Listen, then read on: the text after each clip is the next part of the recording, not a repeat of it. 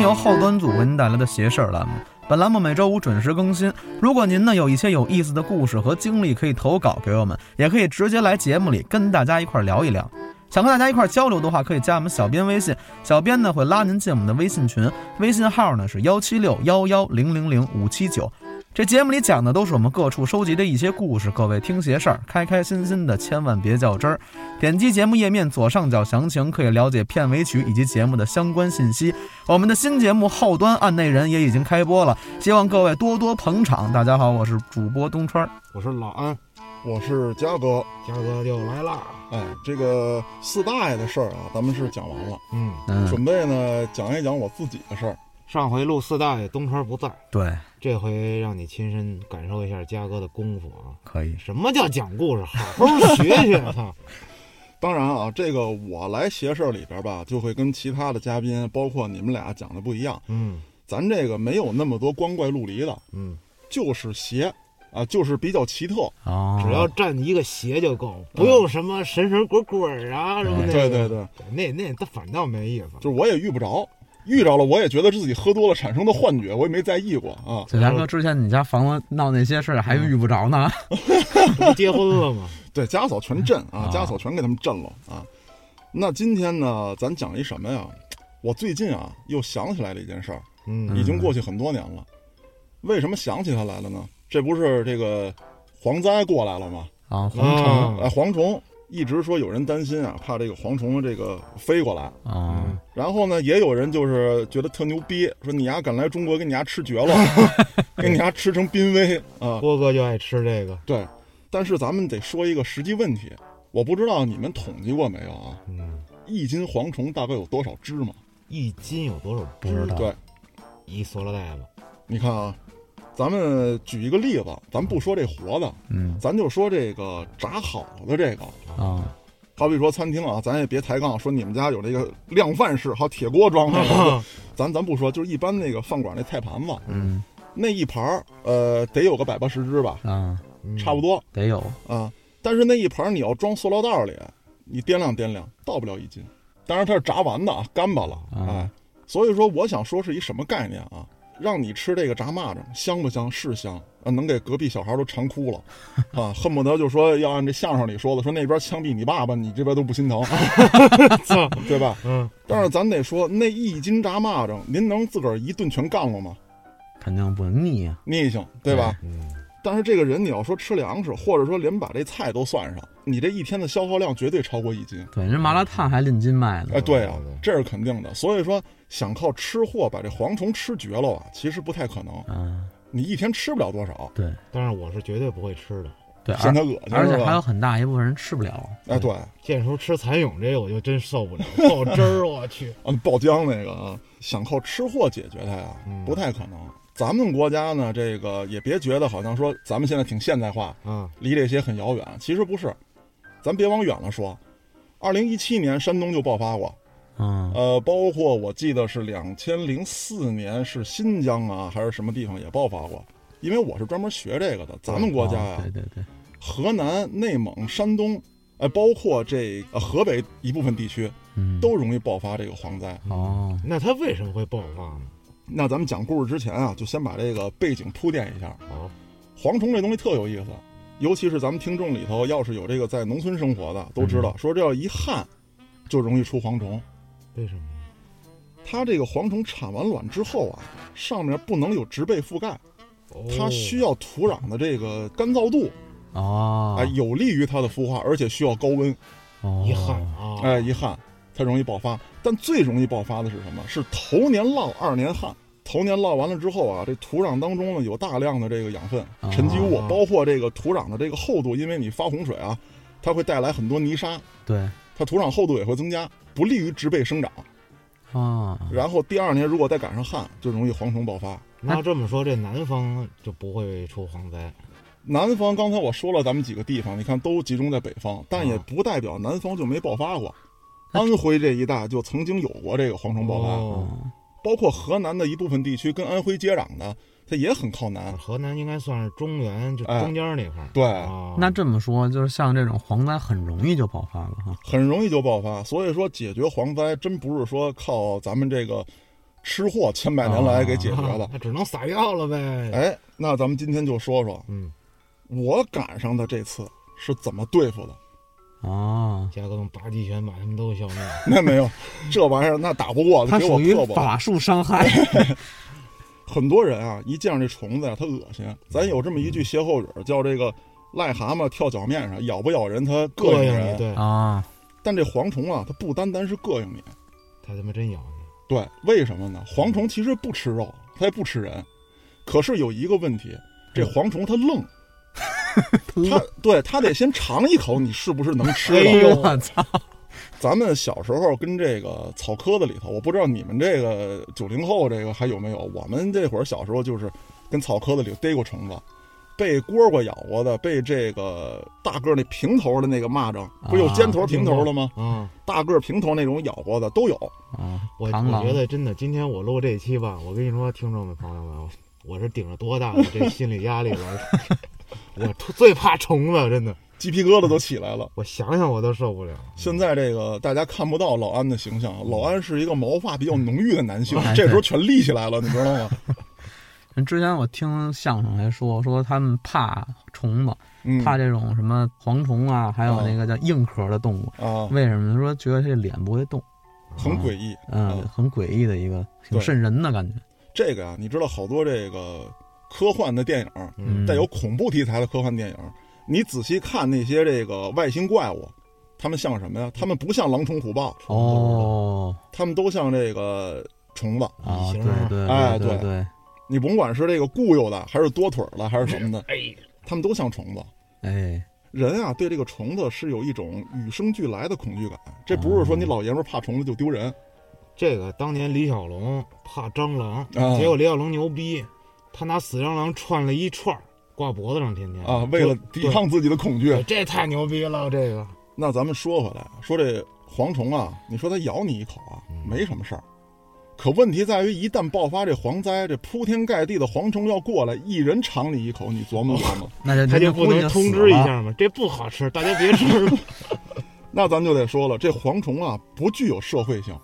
哦就怎么叫社会性昆虫？你比如说蜜蚂蜂蚁，哎，蜜蜂，哦，啊，这个蚂蚁呢有这个蚁后，蜜蜂哎对有人家对对蜂王。嗯，对，人家统一号令，人家说这是一傻逼，别碰 他，那那香，那好好嚼，这东川大胖子肉嫩， 哎对吧？所以蜜蜂有蜂巢，哎，对，哎，蚂蚁也有蚁窝，啊哎，对，嗯蝗虫狗屁都没有，就是吃， 对，而且这蝗虫还什么特有意思啊？原来我们上学的时候也给我讲过，嗯，我这个没好好学习，咱记个大概，嗯具体数字呢，如果我说错了，大家可以百度一下，嗯，就说这么一个概念。呃，一平米的范围之内，如果小于二十五只的话啊，嗯，这个蝗虫是没有集体移动的这个现象出现的。哦，当它到达二十五只的时候，会在几次移动当中有那么一次是集体移动的，啊，也就是说，第一次移动这七八只奔左，那七八只奔右，有嗯有另外几只奔奔别的地方了。嗯，但是说呢，移动这么几次之后，会突然有一次，这二十多只会朝着一个方向动一下。那等于越多，那他们动的方向就越一样，是吧？哦对，当这一平米之内的蝗虫数量达到五十只的时候，就完全集体移动，嗯我操行军一样。因为有人往想往左拐的时候被撞到右边去了。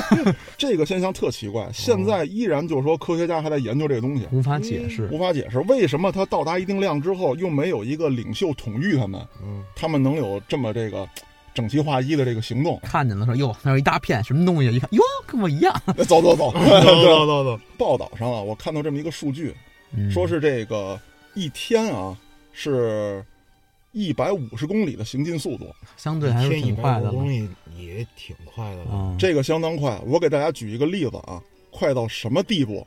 当年抗美援朝战争的时候啊，嗯三十八军曾经创下了一个陆军行军的这个记录。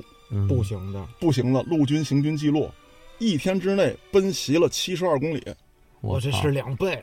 啊！蝗虫还得边吃边走啊，对，，人家还吃呢，人家等于说是一边消灭着一边前进。还有是什么呢？我给大家举一个例子啊，这是步兵的速度。咱们说机械化部队，嗯，现在我能查到的数据就是咱们国家在一次演习当中，是三十六个小时奔袭了三百公里，它是二十四小时一百五十公里。还咱们还是机械化部队。咱们还是机械化部队。这个比例我就不算了，数学不太好，到底跟人机械化部队差多少？这个大家愿意算的自个儿算一下去啊、嗯但是就说什么呢？就说这个蝗虫的破坏力以及它的破坏速度哦，非常厉害。那当年呢，我是什么时候赶上这事儿呢？也是两千零几年。嗯，那年啊，咱们国家某省啊，其实刚刚爆发蝗灾，嗯哦只不过呢，当时没有报道，我们也没觉得怎么着。那年是一个什么情况啊？我刚毕业，呃，就拉着这个挺爷，咱们的这个律师，大力士，啊嗯，哎，大律师，对，对他后来学的律师啊，原来是跟我们啊一块儿对挖那个，坑的， 说过，对，他是学那个工程的，嗯，啊，工农业工程系，你那知道他吗？应该是专门挖坑的吧？哎，对对对，他才是专业玩啊家。他老说他是那个农业工程的计算机设计，我说扯他妈蛋的，你就是拿铁锨刨 坑， 对，还有一个谁呢？就是原来上过脏事儿栏目这个房山沙老板，哎，是啊，啊，人现在牛了啊，人塞浦路斯开发商，对，那当年就睡我上铺，那小子那我们的是吧？我天天虐他那会儿，我跟沙老板喝酒，一见着沙老板，我说这沙老板是嘉哥同学，怎么看着那么年轻啊？是我瞅着都快奔五 十了那模样，人家还二十出头那样呢。这有钱人的枯燥，你永远理就解是理这解么不。朴实 对，且枯燥。那那年是这么回事儿，嗯我们呢先开车到了秦皇岛，嗯，当时呢我有一辆这个化油器的破桑塔纳，年检什么都过不了。化油器，你想想啊，对摩托车都不用化油器，对呀，那怎么办呢？就只能晚上走，晚上走国道。头天去秦皇岛的时候啊，一路无话，到了秦皇岛玩的挺开心。我们哥几个一琢磨呢，说要不行，咱们奔山东吧，什么威海啊、青岛啊，咱们啊咱们走一走。啊，我说也行，我说这破车开完这一圈之后呢，我给它卖了。嗯哎啊，，最最后为咱效力这一把，也是选择晚上出发，嗯，也是怕这个路上有查车的。啊，晚上呢，我先开，开的不快，五六十公里，驶出秦皇岛之后，大概开了有两个小时，嗯，我就困了。那个时候已经能看见，就是那大灯那前头来回来去的飞虫子，哦，但是当时并没在意飞的是什么虫子。随着越开，这密集度越高，嗯然后有的时候那虫子会撞到那个挡风玻璃上，啊一撞，啪就碎了。啊，太恶心了，我就拿那个雨刷器就跟那儿刷。后来呢，我开一段时间我累了，之后呢，这个沙老板就说啊，说那个你歇会儿去，我开会儿。嗯，嗯，挺挺爷睡得跟死猪一样， 可能又开了有大概四十多分钟，不到一个小时的时间。嗯，嗯，这时候沙老板就拍我说：“车开锅了。”车怎么能开锅了呢？我说咱车再破，它它也是车呀。对呀，对不对？我说怎么能开锅了呢？我说我下去看看去吧。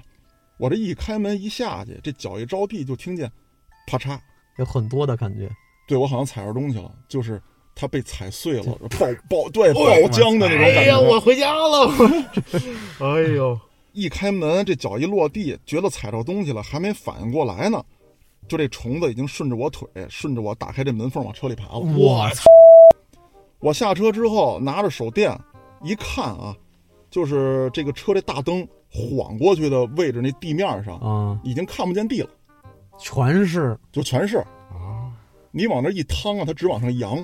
然后我发现这车为什么开锅了，知道吗？嗯，哦进气口被蝗虫尸体呼死了，我操我等于他那个热排不出去了，排不出去了。它啊本来靠那个电子扇跟那进气口那哦儿，对对它那对对个对吧？散热，它呼死了，我去，那能不开锅吗？当时检查了一下车辆，看哪还有问题，玻璃水都已经滋干了。因为这个啊对，沙老板一直就刷，玻璃水都滋干了。那个雨刷器的状态我就不形容了，这上面，啊，已经哎呀，包浆，包浆雨刷器，你知道吗？我去，后来没办法，就把这个车呀就停到这个往道边开一开，就只能先停在这儿。嗯，你这没辙了，你动不了啊。后来就想呢，说咱们要不这个找找，看看这附近有没有村儿什么之类的，嗯，咱进去好歹凑合一宿。第二天从人家那儿弄点水，咱把这冲冲，或者想想嗯对辙怎么对着的。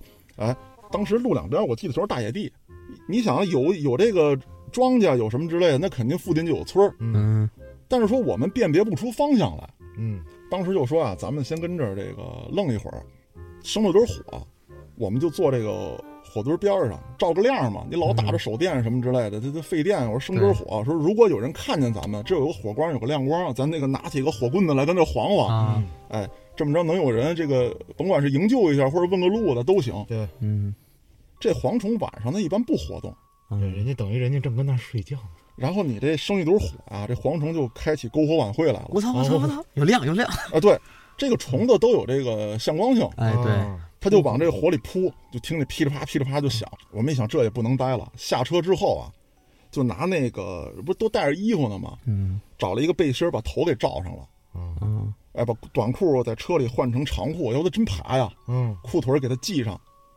说咱们这么着吧，咱们溜达溜达，找找。你老跟这儿坐着，那晚上就喂了虫子了就，回来给咱几个抬走了。啊，后来说这个，这不知道说这个哪儿有村子呀？突然就在这时候啊，沙老板掐了我一下，就就大腿里子，啊，吭吭就给我来一下，我嗷嗷就一嗓子，然后听远处有狗叫，然后沙老板说：“哎，那边有村子。 太坏了，要么他年轻呢，”啊，对啊，他妈坏心眼子太多。我们就走到了一条土道上，嗯这个时候呢又失去方向了，嗯，我就防着呀沙老板，说你要再掐我，我他妈就弄死你！我嗯操！哎，就在这时候，看远处有这个车灯过来。啊就是你能明显感觉说这这个车在那儿颠簸，因为两个大灯它来回的去晃啊、啊，这个车在那儿颠簸呢，我们就跟那儿招手。是北京某所农业院校的这个大学生啊，嗯来这个村里实习，那是你们同学呗，呃，还不是我们一个学校的，当然是同专业呗，哎，对，哦，都是同专业的。将来的同行，对，拦下来之后呢，就大概说了一下我们这儿情况，我们也了解他那儿情况，说这个来这村里实习，呃，帮助村里的这个人啊处理一下这个蝗灾什么之类的，哦大家都有好处，就上着他们车一起这个进村了。被临时借调走了，哎，哦哈，后来我也想，我说那个我们跟你村里帮帮忙，嗯，是吧？咱回头跟人张嘴的时候也方便，哎对，哎，对是？吧？再说咱也懂这个，虽说咱学习不好，但怎么着来讲，打个下手咱没问题，啊嗯是对是吧三？个臭皮匠还顶个诸葛亮呢，对呀、啊，哎，后来就进村了。进村之后呢，这个村长也出来接老师接学生，开车的呢是个老师，嗯哎，呃，学生我当时记得是四男一女，坐着一个那个农用那个翻绷的，当然带棚子那种的嘛，就是一带棚子的三蹦对子，有后面有斗，斗上带一棚子，啊啊，啊，就那种的，比一般那三蹦的个儿要大一点儿。哦坐了那么五个人，我们一块儿上去了，就很挤了。然后里头有这个药箱啊、一些农药啊哦等等一些设备，还有那个护目罩什么之类的。嗯进了村儿，村长一接待，简单一说，我这边有一介绍，说先住下吧，给你们把屋腾好了。然后这村长呢，还让他媳妇儿给我们下点挂面，嘿，吃了一口。那几个学生他兴奋，哎呦，刚来这高兴。嗯，我们呢就又累又饿呀，倒那儿就睡了。去的时候这一折腾啊，就已经凌晨了。其实没睡多会儿，天就亮了。嗯，这帮学生咋咋呼呼的就要出去，然后我们也就醒了。当时啊，这个条件很简陋，就一个屋。呃，那一个女孩呢，单独给支了张床，嗯，在墙角的位置拉这么一小帘儿，女孩住那里，我们就都睡这炕上。嗯那几个小伙子跟炕上一顿折腾啊，我们也睡不踏实。所以说呢，这几个人一翻身下炕，再加上这个鸡一叫，我们也就醒了。醒了之后呢，我就琢磨着再蹭老乡一顿呗，啊，看看早餐吃什么。我说咱也别白吃，帮人干个活什么的，嗯哎，有点留把子力气，跟人抱个柴火之类的。是，我也就跟那几个孩子出去了。当我一出去啊，我才发现这场景不对劲了。呃，第一，先介绍村里情况。这村里头基本上成年男子都出去打工了，村里头有这个个把的这个蝗虫啊，已经落在院里了，嗯有这鸡在奔它，有狗在扑，哎，然后呢，这帮孩子就往这个地里头跑，嗯我们也跟着往外溜达，因为没事儿干嘛。嗯，就等着人家叫咱吃饭呢。你不能问去，对吧？咱说哎啥该饭啊？吃对吧啥？呀？吃啥呀？嗯，哎，就在这时候，这几个孩子呀，呃，可能是说城里来的，没见过这个村里这景儿，嗯特高兴，就往这个地里头跑。他跑的时候，我就觉得不好，我立刻喊了一声：“我说别去！”晚了，他们从这个院里冲出去，一路狂奔。等我再喊他们的时候，已经离我得有这个，说一百米应该到不了，但是七八十米得有了。都没有啊嗯对，已经很远了，因为我他们在前头奔，我们跟后头溜达嘛。啊，啊就在这时候，他们已经跑到地里了，等于说是有庄稼的那个位置了，啊，跑过去，呜，看不见人了，虫子起来了，哇，给人捂住了，捂那儿了，看不见人我了。去然后这时候我就把那个穿那个大背心的，啊那时候我还胖呢，我那背心的跟门帘子似的， 我穿上那大背心的，我就冲进去了，就开始抡那虫子。这几个孩子就是已经找不见了。说实话啊，当时那场景啊，嗯你要是说跟视频里比较，其实没有现在这个蝗灾视频里那么多。啊哦但是有一个问题，那是你看视频。哦，对，亲眼看见还不一样对，还有一个问题是什么呀？它这个虫子往你眼睛上撞，哦，你睁不开眼。而且还有一个什么问题啊？这蝗虫啊，咱都见过，它腿上带钩，它哦就算不咬你，它从你眼角这划一下，挺疼，你就不敢睁眼，哦，等于你们当时也没带什么护具什么的都没带着哎呦，我们也没准备着，那帮学生准备了，但都撂屋了。去这帮倒霉孩子，可不是嘛，你没经验，你说你胡来啊！我就冲进去了，冲进去之后我也找不着人，只能根据声音辨别，一边抽着这虫子，一边就是找这几个孩子。嗯这时候呢，沙老板跟挺爷也冲过去了，也抡。后来呢，我就看见这个女孩啊，嗯就身上爬满了，哭都哭了，真的是哭声，哎呀，都不是尖叫了。我就过去之后，拿我这衣服啊，啊往下撸这虫子，然后拿我那个门帘子一般的那个 T 恤衫啊给姑娘裹起来。嘉哥，我以为你会把它捂在自己的怀里，有这个心思 啊，但是当时还是太年轻了。嗯你要搁后来，我可能就是吧，才有点手段啊。嗯，就这么着吧，反正一顿折腾，就给这几个人赢回来了。赢回来之后，一点不夸张，嗯这女孩身上都已经有血点子了，有被这个蝗虫这个腿上那倒刺剌的，有她啃食的。，我去，你要说糙老爷们儿挨两口啊，不至于。对小姑娘她长得又嫩，对嗯对吧？那个那个怎么着，这粉黛梨花什么之类的啊，吹弹可破，啊，嗯就那种感觉的。再一个，这女孩受到极度惊吓，哦，就对对是对，就是人基本上是一个这个昏厥吧，咱这么说，嗯你就叫她，她也她也就是嗯跟那儿嗯去丢魂状态，啊，丢魂状态。后来说这情况怎么办呀？这也拍打半天了，这个没反应，说不行，你这个得给她送医院去啊，嗯还怕你老师带着学生出来，他承担很大责任的。对呀老师呢就让这村长带路，给这个学生啊就送到这个医院去了。当然这医院在哪不知道，我们也没去啊。嗯，后来呢就留下几个学生跟这个屋里待着，一时之间啊屋里的气氛相当凝重，嗯谁也不说话，我们几个就跟屋里抽烟，咱也不好意思骂人家，啊，我们心里是觉得大傻。哎，就在这时候抽了这么几袋子烟，哎，有这个学生就说了，说咱不行，咱咱得报仇。你干回去，呃，说咱这儿第一是学这专业的，啊， 咱们有有科小，对吧？对，我们还带着武器装备，啊，这个给咱们这个是吧？小班花什么之类也好吧，就给咬成这样啊！我就给拦住了，我说你们几个就出去就填炫的货，知道吗？我说就你们带着点东西都不够人家他妈喝一壶的，嗯，那边啃着高粱，这边你给来点农药，人滋儿吧一口，人家挺美，你这都不行，那不行怎么着？你说怎么着？就就就就就呛呛上了嘛。嗯嗯但是说呢，你看挺爷爷一米八多大个儿，嗯，就沙老板个儿小点儿。这个我呢，当时又高又壮，对，我们俩就把门口堵上了。沙老板就跟后头这个抽着烟、斜眼瞅这帮孩子，嗯也没人敢动。这时候啊，这村里这会计就过来了，嗯问村长哪儿去了，哎，就说跟老师带着学生去医院了，怎么着怎么着。哎，我说这个现在出事儿了，说说什么个情况？说那个本来这个虫子呀，比如说就这个东面有，嗯，而且离村儿呢还没那么近。就刚才不是说了吗？出去之后跑这个一百一百米左七八十米吧，嗯说看见的这片虫子，而且那还不是大军。我说操据他观察，说他这个村长派出去的斥候回报， 说大军已经来了这前面这是先锋部队啊哇！说这怎么办、啊？那就不行了，那那你这时候就得上了，啊，那没辙了。这大军要过来，这整个村子庄稼全完了，这嗯我肯第一呢，说现在这庄稼本来已经保不住了，你不能让他们再进村里头。哦，这个蝗虫能到什么份儿上啊？嗯就是你搭那个牛棚羊圈，上头带那草的，他都给吃了，它都给啃干净，包括那草房子房顶他们都啃，就到这份儿上，太饿了，你就这这不就你治不了他们，你知道吗这？这蚂蚱这是饿死鬼偷生啊，这是，那可不是吗？说有过这个传说，说那个哎投胎变成蚂蚱什么之类的啊。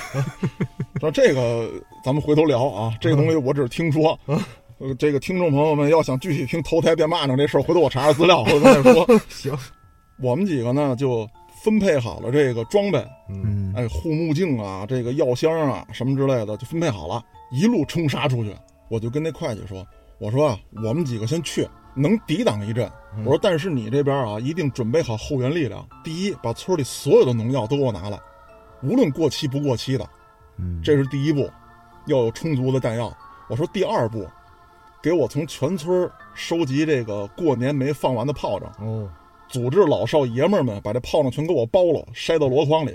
要火药，哎，这是第二步。第三步，给我收集这个家里这洗衣粉、胰子什么之类的，啊，全拿水给我化了。大姨子小姨啊子，大姨子、小姨子啊，最后一步，你给我准备点面粉，嗯，大批量的面粉。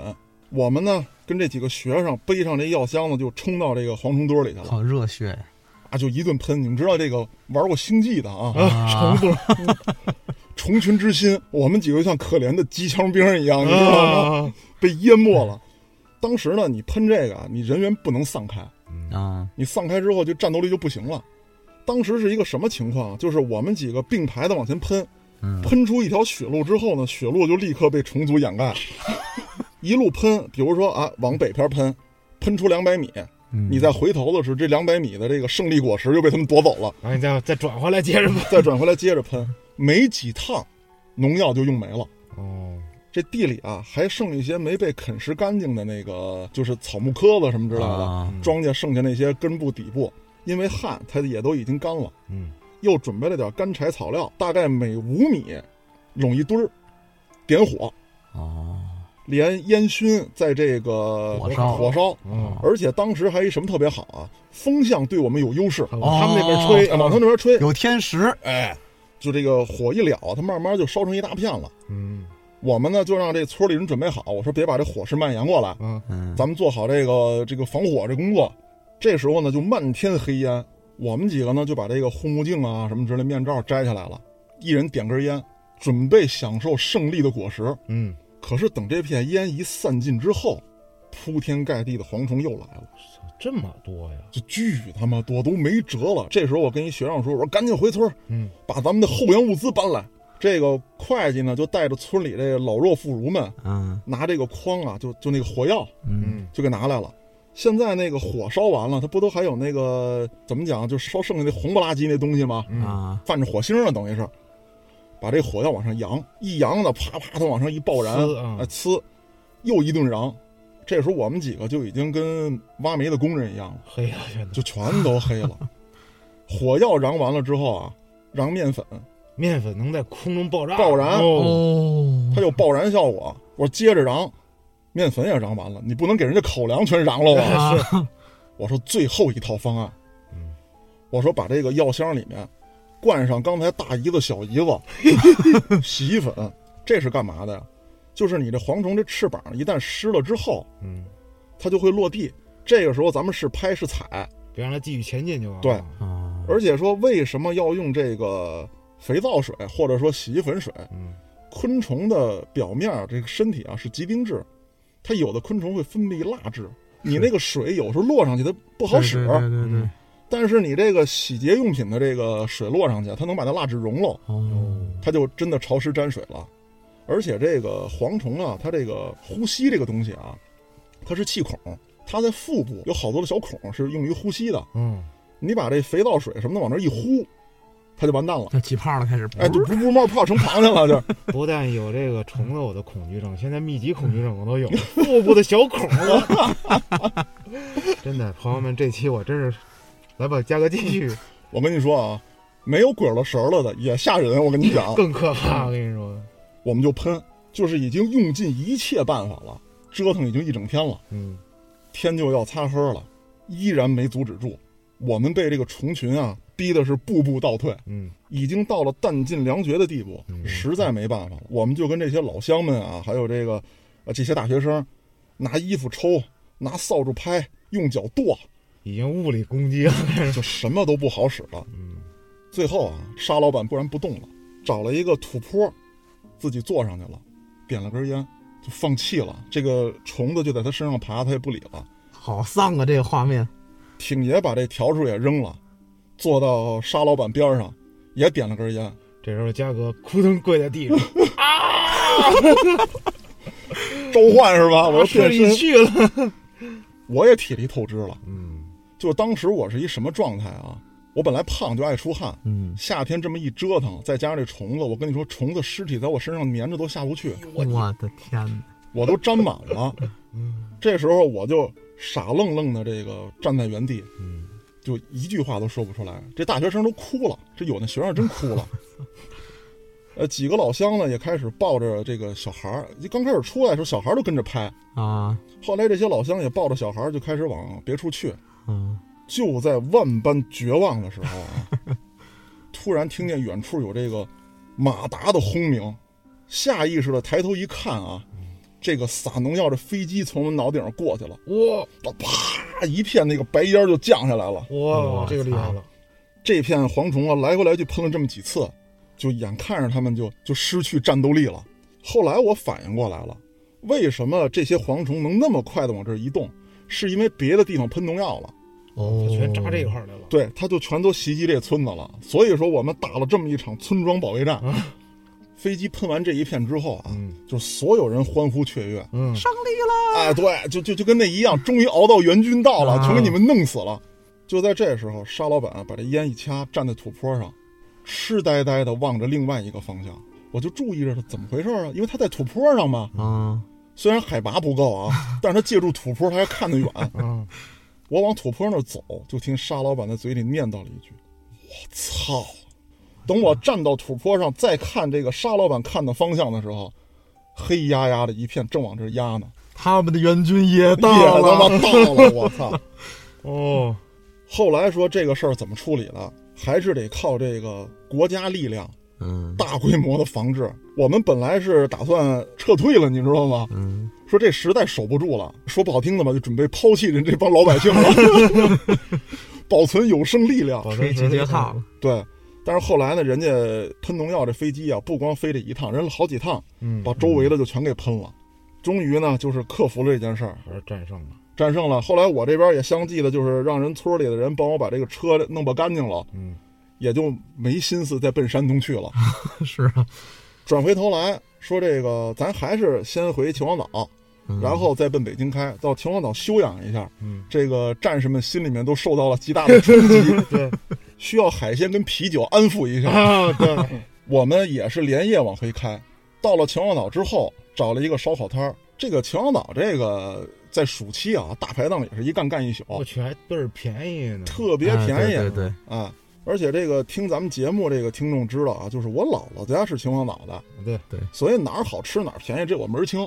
我去，那海纳康不要便宜啊，说都想去了，嗯，疫情过后可以约一下啊。哎嗯到了这儿之后啊，因为前一段时间是从这儿出发的，也吃了好多海鲜了，我就问那老板，我说这个除了这个烤鱼、烤虾、什么这个烤蛏子这乱码七糟的之外，有没有点特色？嗯，嗯，有啊，咱蚂蚱。 我当时都想周桌，你知道吗？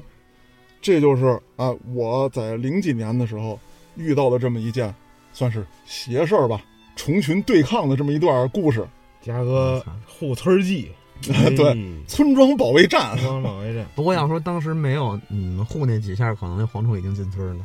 呃，怎么说呢？不敢说给人村里做了多大贡献，费了人家那么多姨子、面粉、火药什么的，人没让我们赔，我们觉得挺高兴的就已经。我觉得这个吧，怎么说呢？这就是你人类，你不能像这种东西屈服啊，是不哎，是？这个精神是对的。对吧？对哎对，咱甭管成没成功吧，反正咱干了。对，所以说通过这个故事呢，其实也想提醒大家：第一呢，不要什么事都那么害怕，嗯，咱们总会有办法对付的。